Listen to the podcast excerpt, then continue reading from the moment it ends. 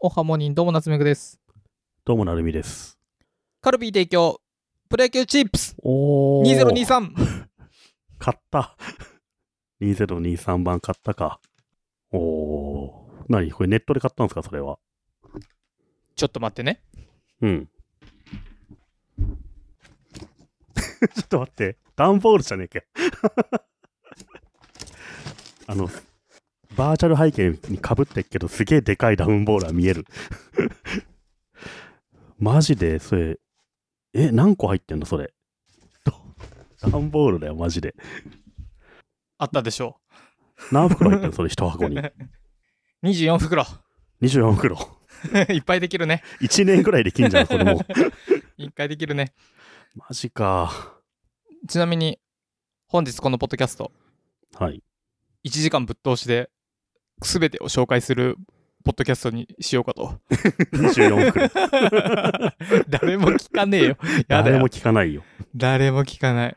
えーと、ちょっと、なんだろう、流し場のところだけ聞こうみたいな、なんかそういう、 と突っ飛ばされる。流し待て。いないわ、そんな。はい。はい、かまカルビー提供は開けますプかロ野球チップスのコーナー。あ、はい。この放送はカルビーの提供でお送りしております。プロ野球チップスとはカルビーが出しているさまざまな選手、仮面ライダーチップス、ラグビー日本代表チップスなどがある中で、ラグビーあ んのあるらしい。34年間マ続ジでく優勝正しきプロ野球の選手が、はい、カード2枚入っております。これを、うんまず封を開け、チョキチョキチョキ、うんカードを出し、チップスはゴミ箱へ。食えよ。怒られっから、また余計に。チップスはゴミ箱へ。 そん なびっくりマンチョコなんでびっくりみマンみたいなこと言う のびっくりマンチョコみたいなことはしてはダメです。はい。 1枚目。てるってる、中日だ。高橋宏斗じゃないですか。中日ド高ラ橋ゴンズ宏斗。 19番、高橋宏斗。生年月日2002年8月9日生まれ、愛知県。186センチ、86キロ。右投げ右打ち、投手。20年ドラフト1位。おお、中京大中京。おお、名いや、門。そう中京大中京からのドラゴンズ出身ってすごいね。もう愛知の星だよ、これ。そう愛知そうで、そう。うんあの、東大愛改知で生きていくし改かない。改正東大マッキンゼみたいな感じだよ、そうそう愛知県での。そうそうそうそう。 愛知出身、中京大中京から中日ドラゴンズドラフト1位ってもこれはう、メ名ール門引かだね。れたとこ住ん生きてるじゃん、完全に。うん。いいね。まあ、トヨタ挟んでもいいけど、うん。まあでも、いや、中京からはいすい素晴らしいよ。最い速やー、 100すごい。最速158キロの快速右腕昨年は6勝7敗と負け越したものの奪三振数はリーグ3位となる134防御率2.47さらに27回3分の2無失点を記録するなど安定した投球を見せた今年の抱負に掲げたのはチームの日本一、若き中日のエース候補がチームを優勝に導くいやー高橋いいっすね宏斗高橋宏斗のさ、目標、日本一っていうじゃん、チームが。うんなれるわけないからね、今の中日がね。えそんななんか阪神タイガースみたいな位置なの昔のむちゃくちゃ弱い、今ね。あそうなんだ今ね、た、多分ね、マイナス25何がぐらいですね。あの、勝ちと負けの差。あかーなり負けが込んでて、借金25ぐらいいってるんですけど、うんいやー、でも高橋宏斗はさ、有名で、あの、WBC の代表にも出てたからさ、うんで、結構最後の、なんだっけ、キューバとか、キューバ、アメリカとか、その辺の試合出てたぐらい結構いいピッチャーですよ、高橋宏斗は。へえで、去年もさ、6勝7敗負け越しってなったじゃん。うんでも、防御率2.47でしょうん防御率っていうのは、9回投げた時にどんだけ点取られるかっていう指標なわけよ。うんだから2.47は、9回丸々1試合投げても、2.47点しか取られないっていう、えすごいじゃんすごいのよ。普通、そんだけさ、2.47の防御率を誇ってたら、10勝とかいけるわけよ。うんでも6勝7敗っていうのは、チームが打ってくれないんだよね。はあ、そういう感じになるのそうね。高橋宏斗自身はすげえいいピッチングしてるのに、チームの攻撃陣が打ってくんないから、負けが込んでしまうっていう、うーん、こう悲しい成績だと思う、それは。本当だだ。から、だって高橋奪三宏斗振が数も、いや三振数すごいわもけじゃんリーグ3位。リーグ3位の奪三振で、防御率2.47で、6勝7敗と負け越すおかしいんだよ、ちょっと。打ってあげてっていう感じなんですよ27回完全3に分の2無失点。いや、めちゃくちゃすごいじゃん、それって。うん。 27回だと3試合連続完封できちゃうぐらいだからね。うんいや、高橋宏斗はめちゃめちゃすごいピッチャーだけど、今の中日がね、ちょっとね、打てなさすぎて、なんか、高橋がいい球投げてもなんか勝てないみたいな状況になってるんでね、なんか今年の目標日本一っていうのは今、虚しく響くっていう感じで、まあでもこれからもドラゴンズは頑張ってほしいなという、期待の選手。はい。高橋宏斗。高橋宏斗はね、宏斗はめっちゃいいですよ。だってまだ21とかだよ。 2002年生まれ。そう、これから多分日本のエースとなって、メジャーとか行くような逸材だよね。 2002年なんてポルノグラフィティアゲハ町が2001年とかだから聞いてたわ。アゲハ町の時に生まれたぐらいの感じだからさ。いや、すげえ、もうこれから期待の日本代表するピッチャーですよ。えー、このカードを見せたくて、うん。僕は数年ぶりにバーチャル背景を消しました。 本当だ。本当だ。さっきそのためか。さっき段ボール見えなかったんだもん、これね。はいはいはい。いや、高橋宏とはすごいいい、いいカードですね。うん。うん。中日がね、ユウさんも中日応援してるけど、うん。小関ユウさんもね、ちょっと調子悪いんですよね、中日がやっぱり。もっと打てるチームだとね、いいんだけどね。最下位なのんか最下位っすね。うんうん。そうなんだ。僕が知ってる時はそんなに普通ぐらいだったけどな。いや中日やっぱもともとすごい強いチームじゃないですか。うん、あの、ゴメス僕とかのら子時供にの頃は超強い。うん。うん。あと、落合監督の時もすごい強かったじゃないですか。ああ、いたね。うん。なんだっけ。IT 野球みたいなやつ。 いやいや、それ、ノムさんね。そっか。ノムさんもう死んじゃったけどね。そっか。うん、ナムさん落合より強かったけど次行こう。次行こ 続きまして、トゥルトゥル。おおう。 知ってる人サイン入りだ。おえサイン入りなんてあんのほら、あ、げ、源田じゃないですか。源田壮介のサイン入りじゃん、それ。源田壮介。スターカードって書いてある、なんか。すごい。それライ結構価値あんじゃないの、それ。こんなことないでしょ。そうなの。スターカード2023。ライオンズ6番。源田壮介。1993年2月16日、大分県出身。179センチ、75キロ。右投げ左打ち内野手。16年ドラフト3位。大分商業高校から愛知学院大学。トヨタ自動車から西武。源田はすごいっすよ。えーっと、22年の成績通算、あ、じゃあ、う22年の成績は108試合で414打数、39得点、110安打、2本塁打、打点17、盗塁12、打率2、2割6分6厘。うん。もうね、その辺の数字結構どうでもいいぐらい、とにかく守備がめちゃくちゃうまいんですよ。へえ。源田は多分今日本で一番守備がうまい選手ですね。スターカードって書いてあるよ。うん、それはすごいね。源田はマジすごい。源田も WBC の代表選手でさ、日本代表なんだ。そうそう。で、源田がやばいのは、うん。かなり序盤の韓国戦で骨折したのよ、指。ほうん、骨折したら普通野球できない人病院行くじゃん。うん病院送りじゃん。そっから源田を試合出続けてさ、でもちろん代表戦だから、源田の代わりのバックアップの選手もいるのに、そういうのも骨折した源田の方がうまいっつって、ここに源田が出続けるぐらいうまいのよ。う。ポジションはどこなのショート。おー、遊ぶと書いてショート。そうそう。ショートは内野手の中でも一番守備の負担がでかい、一番大事なポジションじゃないですか。そうなんだ僕草野球やってた時にショートにしててなんでかっていうとあのちょっと引っ張られた打球は自分が左にちょちょちょちょって動いたらサードが取ってくれるし、うん。あの自分のところに来始めたのは右にちょちょちょちょって動けばセカンドが取ってくれるからあのね、そういうのちょちょちょいって全部自分取らなきゃいけないんですよ、ショートは、本当は。 本当はね 本当は。うん本当はショートは、セカンドベースからサードの後ろぐらいまでは全部守備範囲なんですよね。 ほいや、源田の守備範囲が相当すごくて、うんいや本当 WBC だって骨折しながら最後優勝までずっと試合出てましたからね。うへえ通算768試合3042打席433得点827安打本塁打は14打点が2割2分うん222かその辺はね、 222結か構割と一定してて、毎年打率が2割7分なんだよね、源田って。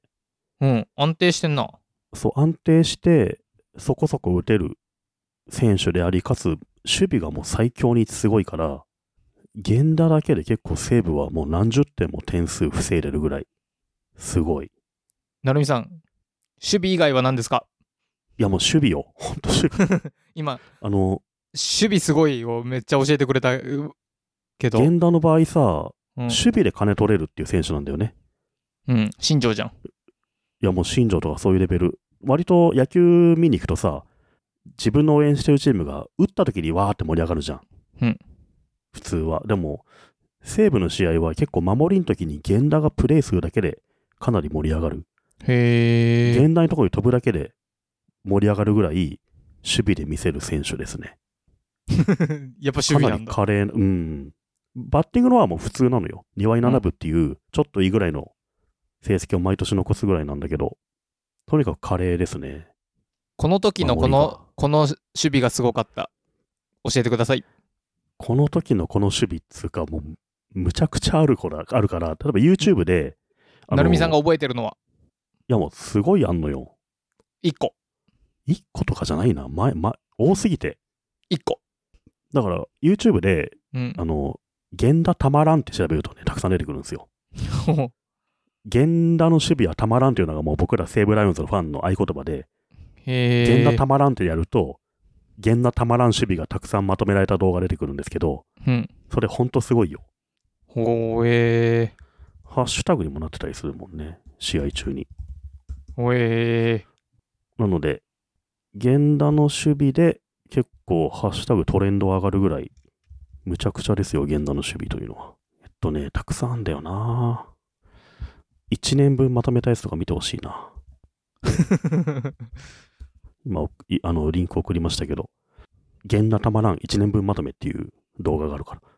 もうサードの後ろの方までえそうえ転がったえ、やつ待を投ってげる、からま、。まずさ、今一番最初のやつさ、うん。なんか、その68秒から始まるやつ。これ、後ろに人いるのになんか、一人いらないじゃん、守備。このん1分4秒ぐらいの時のさ、見てみて、1分7秒とかの。 4秒そう、見て。これいらないじゃん、ひ一人多くないライオンズ。ほら、だって、セカンドベースのカあーバはいはいは いはい。ー。いえ、ここれ、れ源田、が間に合ってんだよね。もう、あと、その後後のやつすごくないどれどれどれ。この、 1分11はいはい。秒ぐらい、12秒ぐらいからのやつ。あの、ファーストに間に合うやつそう。この投げるやつ、これノーマンに届くのすごい。しかもあれよね、上半身だけで投げてるね。あの、そはう。でも、源田のところに飛ばすと、もう、西武の場合、内野に転がすともう全部アウトになるぐらいですよ。源田がいるから。ー、へえ。で、源田が入ったのがさ、2017年とかなんだよね。うんルーキーで。うで、んそれまで西武ってのは結構5位とかにかなり低迷したんだけど、うん、源田が入った年から3位になり、翌年2位になり、1位、1位みたいな、かなり持ち直すのよ、一人のおかげで。そんぐらいショートで一人守備いいの入るってのは違うんだよね、もうね。なるほどね。そんな、何源田スタ壮ー介カードすごいじゃないですか、それ。スターカード。スターカード。こんな感じで、とうん。どんぐり FM では、カルビ提供プロ野球チップスをやっていきますが、これが、ん2022年2年までだ。2023年のプロ野球チップスは、どんぐり FM プロ野球チップスは、一味違う。続きまして、ドゥルルルまだあんのこれは誰えー、っと、はい。言えないな。んあ、高部。高部じゃないですか、それ。高部ロッテの。千葉ロッテマリーンズ、高部明人。これはですね、タイトルホルダーカードあーあ、去年の盗塁王とかかな。です。へえ。高部昭人1997年12月11日生まれ神奈川県178センチ72キロ右投げ左打ち外野手初の盗塁2022年初の盗塁うんを、盗塁は44すごい。すごいねすごいね。あれ44ってすごいんじゃない結構すごいっすよ。最近すごいんじゃないだって源田が12だからねうん。44すごいね。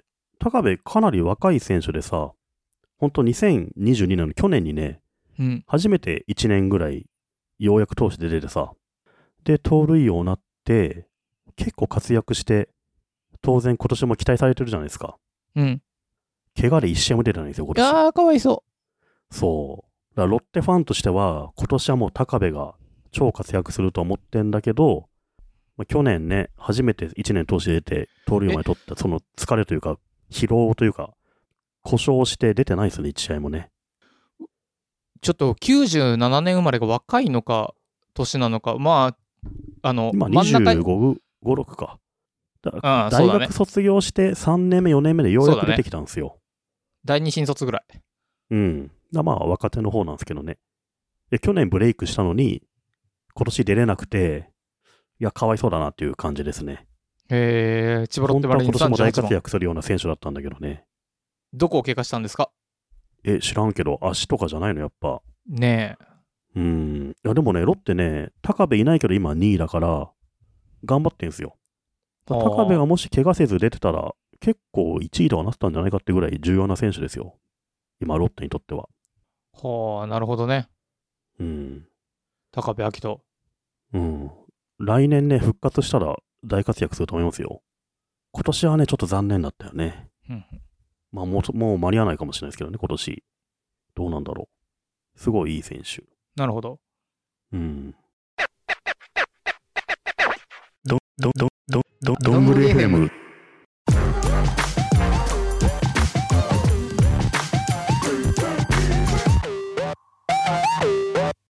ここで一瞬 CM です。烈日の生き宝かに遮る雲なきを慶応慶応陸の王者慶応優勝したね。てか、あのいやー応援すごいなー応援すごくない僕いや、僕さ、なんだろう、甲子園はそんな興味ないっちゃ興味ないんだけど、うん。僕、情報が好きなのよ。うんうん。 107年ぶりに慶応がっつって。もう僕の周りの7。年前ってなるともうさ、あ第1回優勝みたいなもんだよな、もうね。あ、うんだって100年前甲子園ないんでしょだって。そうだってあの107年ぶりかと思ってあのうん。何キャッチャーの後ろに第105回って書いてあったからね おいどおういいうことだよ、それ。どういうことだよって思いながら、あ、戦争で途中ないとかあるからか。うん、わからんけど。優勝したねあのさ僕さなんだろう応援の力でちょっと何頑張れましたみたいなのさ自分でスポーツやってたから思うけど、まあ多少あるけどキャプテン言ってましたね。いやしそそうなの分からんけどなんか多少あると思うけどスポーツ正直やっぱ選手の頑張りだからさ多少だと思ってんのようんうん。慶応のあれは多少じゃないね。あの相手の仙台育英のピッチャーさ、もう、あの、初っ端から、まあ、初球ホームラン打たれたからあれだけど、あの応援は僕、イヤホンで聞いてビビったもん。すごい客入ったみたいだよね。まあでもやっぱ、仙台ももともと遠いし、結構仙台育英ってさ、甲子園でヒール役なんだよね。うん、まあ、あん遠まいし、りすそうそう。つい地元じゃないし、あの、めちゃめちゃ強いチームだから、ややヒール気味なんで、西南育英も。っていうのもあんだろうな。うん、いや、でけども僕ね、うん、慶応は結構強いから上行くと思ったけど、うん。さすがに仙台育英勝つと思ったんだよね。いや、もうだから仙それ台は、い育や英、むちゃくちゃ強いからね。で、めちゃくちゃ強いじゃん。いやで、やっうんぱ。さ、んちょっと最終スコア知らんけど、何、8対2ぐらいうん。あの、六5点ぐらいは応援団が入れてるでしょ、あれ。マジ。いやいや、だってさまあ普通にいね、慶応のバッターがすごいないやでね、。すごいと思うけど、うん。 4万7千人いて、4万6千人ぐらい、慶応よ。うん。あの、YouTube で見てごらん。あの、慶応応援やばいで、むちゃくちゃあるんだけど、あんなに応援されたらさ、ピッチャーちょっとさすがにびっくりしちゃうよね。あれはそすうなんだろうね。育英ぐらいになると慣れてそうな気もするけどな。と思うけどさいろんな修羅場をね。うんでも、さ、あのピッチャーの人も、あの、まあ、決勝の先発初めてなわけじゃん。夏は初めてだね。ね。で、うんその時春はいに、たよねで。あと僕、かつていろんなね、こう、甲子園の応援を聞いてきましたが、あれ、もう、歴代105年の中でナンバーワンじゃないあの応援。そうなのいや、あさすいやがにあ僕普ん通に見てたけど、え全いや然普通なのかな。いやいやいやいや、全然違う。あなんか、あの、じゃあ、この収録終わったりとか、暇な時に、こう、過去の、何、松坂とかでも何でもいいや、あの、を普通にこう、投資で聞いてみて、ほうほう、こんな感じねと思った後に、8月末の慶応と仙台育英の聞いてごらん。慶応なんかのま応あ援、、あれだよね応援。は阪神戦ぐらいすごいって言われてるよね。あれ、うん。なんだろう。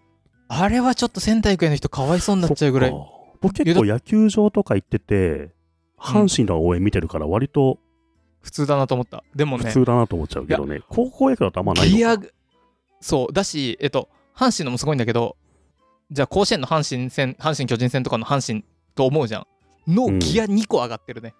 一体感というか。ギア2個上がっているやまあすごいすごいよね、ほんとね。うん。あんなに若き中点入るたびに歌われてしかもみんな肩組むからもうグラウンドがい あの何観客席が揺れてんだうよ、んねうん。あれ面白かったななんかびっくりした、いやーでも本当慶応勝つのはすごいね。まあ、あれっいてや、もういいい選手を集めてるよ、ふんと。うん、うん。いや仙それもだし台育英もすごいいいけど、慶応も良かったね。いやあれの応援もう僕のお友達たちみんな行っちゃったからな塾校のお友達たちは、みんな行っちゃったしやっぱさあれじゃないんまあ早稲田か慶応かぐらいじゃないあの学校力よネットワークも含めてさあの母校愛とかいろいろ含めてそうね。いや、それで言うとさ、本当はさ、うん、なんとか日大って毎年5校ぐらい出れるのよ。そうそうそうそうで日大なんてさ、うんもうあの一番ネッめトちゃワーめクちあるゃ一番卒業生多いじゃん。そうでもそういうんじゃないんだよでもあんまり野球に興味ないもんね。ロイそうだしロイヤリティよ我、うん我塾生なり慶応義塾なり福沢諭吉先生なりっつってね独立自尊の考えをもとに、ねいやだから、母校愛強いよなと思うね。そうあん、うんいやああいうの見ててすっごい楽しかったね応援いやがーいいよね。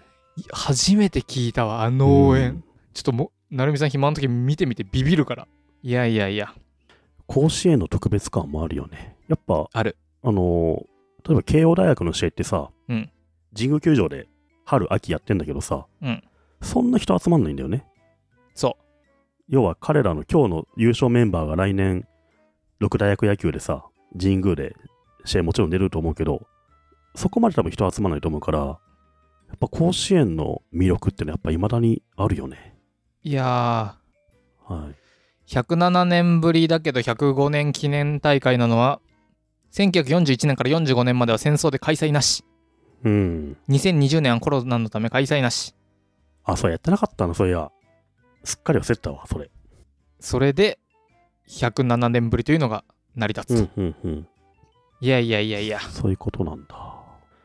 素晴らしいうん。そんなカルビー提供プロ野球チップスこれからもまだまだ残りはありますのであとだ、何 ?23 袋あんのどんどん毎回ねね毎放送今年中にやんないと引退しちゃう選手出るからね。ですマーティンみたいなことになりかねないのでなるから。うん。ん急ぎましょはい。もし、今日のプロ野球チップスカードが欲しい人は、ツイートしてみてください。もしかしたら、でもこれね、僕の保管がザルだからなくなる可能性がは70%ぐらいあります。もし、あの、ツイートが僕のん目に留まり、たまたまう。うん保管がちゃんとされていたら、お届けします。あのポテトチップ本体と一緒に送ってあげればいいんじゃないのあのね、うん。できないのよ。剥がせない。悪いやつが剥がせないようになってる。あのね、剥がすとポテトチップスの袋開いちゃうの。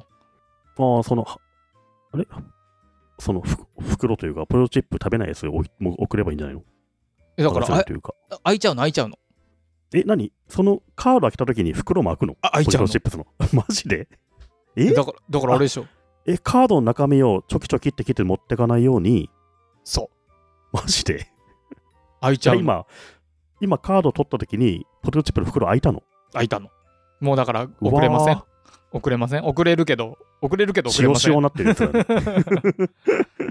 まあ、あれじゃない、不届き者がいるんじゃないええー、マジで。うん。はそういう仕様になっております。あ。悲しいですね、なんかね。今日のカードは、高橋宏斗、ドラゴンズ19番と、あと、スターカード、源田壮亮、ライオンズ6番と、千葉ロッテマリーンズ38番、高部昭人、むちゃくちゃ豪華なメンバーだけどね、すごいね。この3枚です。うん。欲しい。欲しい人は、ぜひツイートしてみてください。